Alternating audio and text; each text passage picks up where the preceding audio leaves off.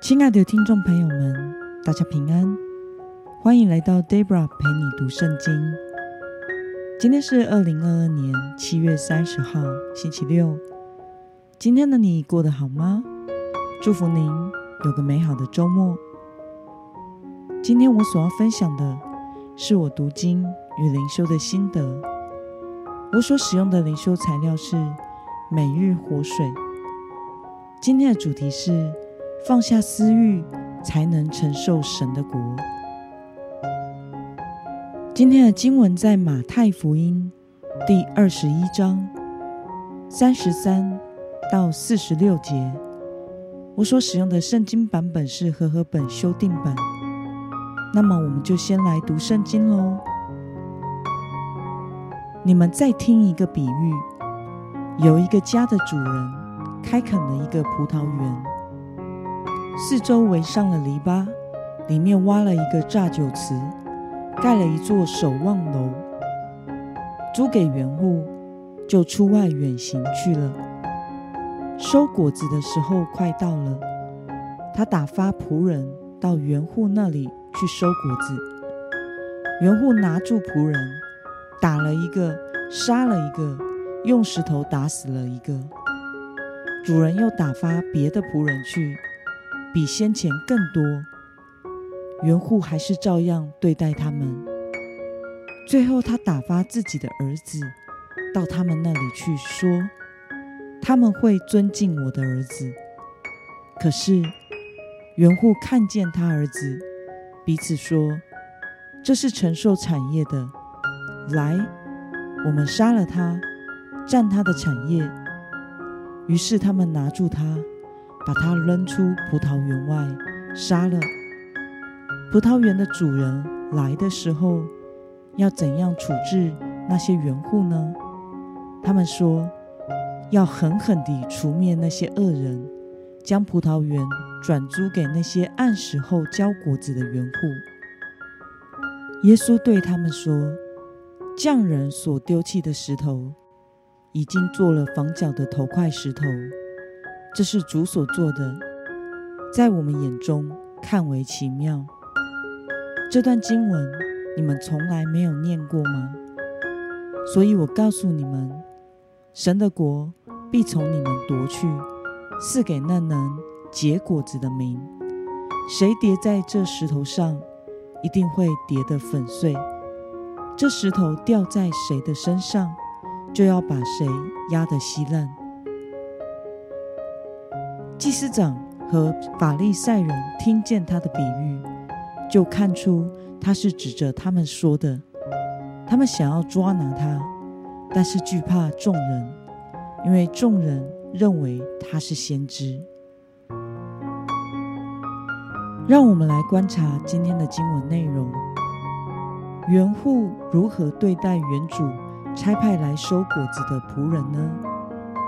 我们从今天的经文三十五到三十七节可以看到，园主将葡萄园交给园户后，就出外远行。当收果子的季节到来，他就差派仆人去收果子。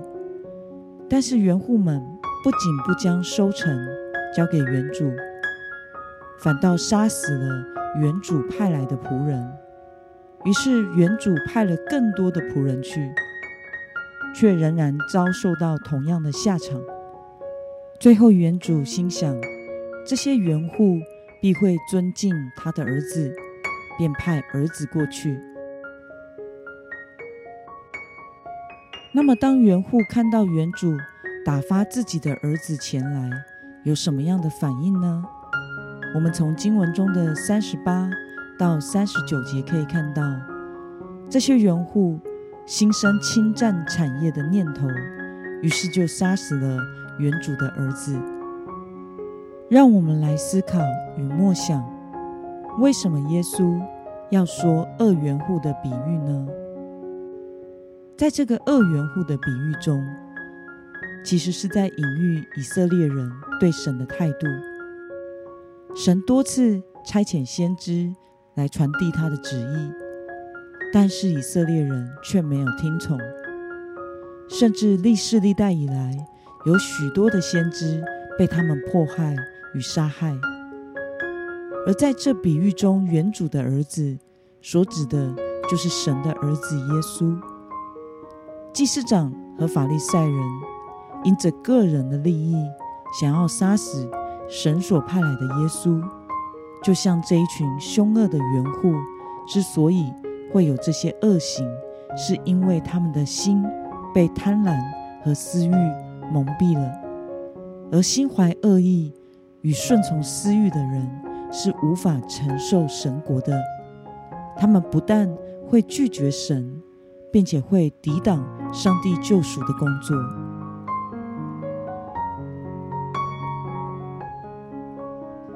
那么，看到耶稣把自己比喻成匠人所丢弃的石头，你有什么样的感受呢？在这比喻中，匠人指的就是祭司长、文士和法利赛人，而石头指的是主耶稣。主耶稣被犹太教的宗教领袖弃绝，并且将他钉在十字架上，神却叫他复活。成了房角的头块石头。这里的这经是引用自诗篇第一百一十八篇二十二到二十三节，而诗篇一百一十八篇是犹太人在过逾越节的时候必要唱的，因此所有的宗教领袖和热心的犹太教教徒都非常熟悉啊这段经文。这是一篇。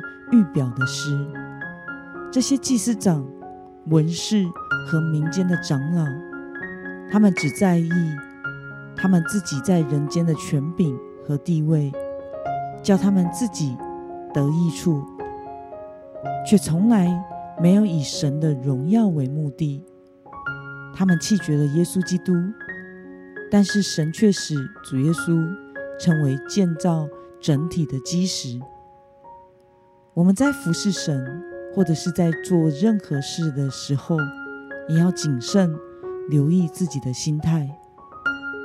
如果我们因为汲汲营营的为了追求获得自己的成就或利益时，我们就会变得像凶恶的园户那样，不把神的话摆在首位，也没有凡事交托于主，自己可能很用力。甚至很生气的努力，却把主耶稣给丢弃在一旁。求主帮助我们，使我们能够活在主的里面，对神有一颗柔软的心，凡事能听从主的吩咐，凭着信心过得胜的生活。那么今天的经文。可以带给我们什么样的决心与应用呢？让我们试着思考，在哪些事上，我们仍然无法克制自己想要自己掌权，而无法交给神来掌权的，是事业吗？儿女吗？还是侍奉吗？为了放下我们自己内在自私的动机，顺从主耶稣。你决定要怎么做呢？